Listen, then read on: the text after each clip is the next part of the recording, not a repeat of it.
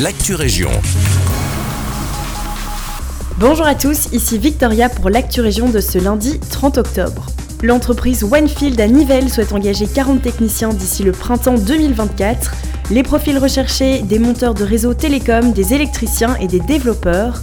Le groupe international de télécommunications a fait appel au forum pour soutenir ce recrutement. Il sera initié par une formation coup de poing pénurie pour 12 poseurs de réseau et après 11 semaines de formation, les candidats retenus se verront proposer un CDI par OneField. Avis aux sportifs, l'ADEPS va déployer des maisons sport bien-être en Wallonie et notamment à Ottigny-Louvain-la-Neuve. Le concept est simple, inciter les citoyens à reprendre ou à commencer une activité physique. Ces cours personnalisés et à un prix démocratique auront lieu dans le centre sportif local intégré. Le module commence en novembre avec une phase test où les intéressés sont invités à essayer gratuitement plusieurs disciplines.